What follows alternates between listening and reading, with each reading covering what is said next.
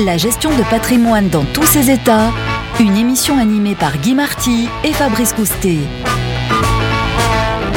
Bonjour Guy Marty.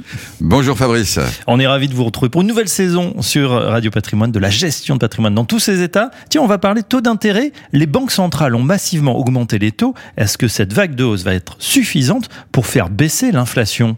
Alors, je suis désolé, mais je pense que l'inflation n'est pas le sujet des banques centrales. Je vais peut-être vous surprendre un petit peu, mais en fait, euh, la hausse des prix, c'est la hausse des matières premières. Et on parle d'inflation, ok, mais de combien faudrait-il ralentir l'économie pour que les prix des matières premières se calment? Autrement dit, il faudrait pratiquement nous faire mourir guéris. Donc c'est pas ça que veulent les banques centrales. Moi, il me semble plutôt que si elle monte les taux, c'est parce que elle n'avait plus de marge de manœuvre. Autrement dit, elle monte très vite les taux. Alors, bien sûr, Christine Lagarde, la Banque Centrale Européenne, est obligée de suivre la hausse des taux américaines parce que sinon, l'euro se dégrade. Hein. Mais la Fed, la Fed, elle monte les taux pour se redonner une marge de manœuvre sur l'économie. C'est terrible, une banque centrale qui n'a plus de pouvoir, qui n'a plus de marge de manœuvre. Donc à mon avis, c'était ça le sujet. C'est très possible. On reparle également de récession avec une inquiétude en particulier sur l'Allemagne. Pourquoi? Bah, malheureusement, euh, l'Allemagne a commencé à se suicider économiquement.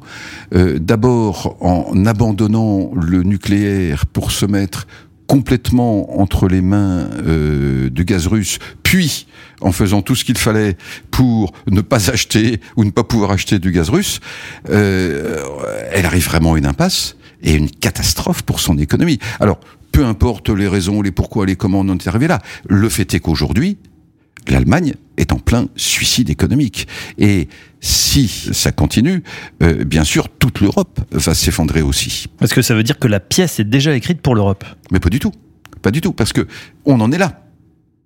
Quelque part, dans le film, on en est à cet instant-là. Mais les dirigeants, que ce soit les dirigeants euh, français, allemands, euh, norvégiens, italiens, ou les dirigeants des institutions européennes, peuvent tout à fait à un moment donné, prendre des décisions un peu différentes. Donc en réalité, on est un embranchement. Ça peut s'aggraver assez terriblement avec une récession extrêmement grave, ou on peut passer tout à fait à côté du précipice. On revient en France, Guy Marty. Euh, dans ce contexte, que peut faire le conseiller en gestion de patrimoine qui nous écoute?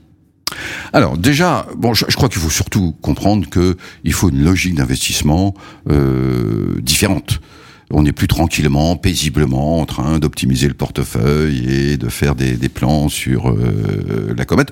On est en train de traverser une période de turbulence. Donc, premièrement, euh, ne pas trop se fixer sur le concept de valeur refuge.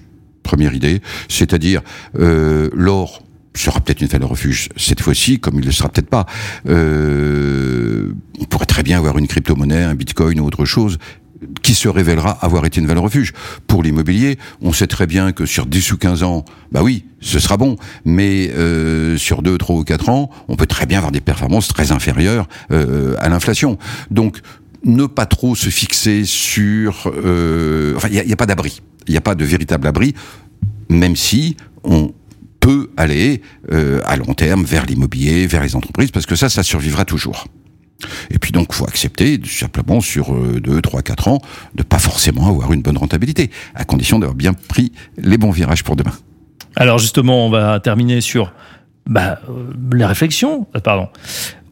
Quelques opportunités, quelques réflexions, quelques pistes peut-être pour la bourse notamment qui a été très chahutée pendant cet été? Oh bah, sur la bourse, j'ai envie de vous donner une réflexion, enfin une constatation et une information. La constatation, c'est que on a rarement vu euh, la bourse baisser, la bourse américaine baisser euh, avant euh, les élections mi-terme. De mi-mandat. De mi-mandat. Voilà. Autrement dit, euh, on peut s'attendre à ce que s'il devait y avoir un vrai crack boursier, euh, ce soit plutôt après euh, mi-novembre. J'espère ne pas me tromper. Hein. Mais l'information, elle peut vous intéresser, c'est que le Congrès a décidé et est en train de préparer un, texte de loi pour interdire à ses membres de détenir des actions.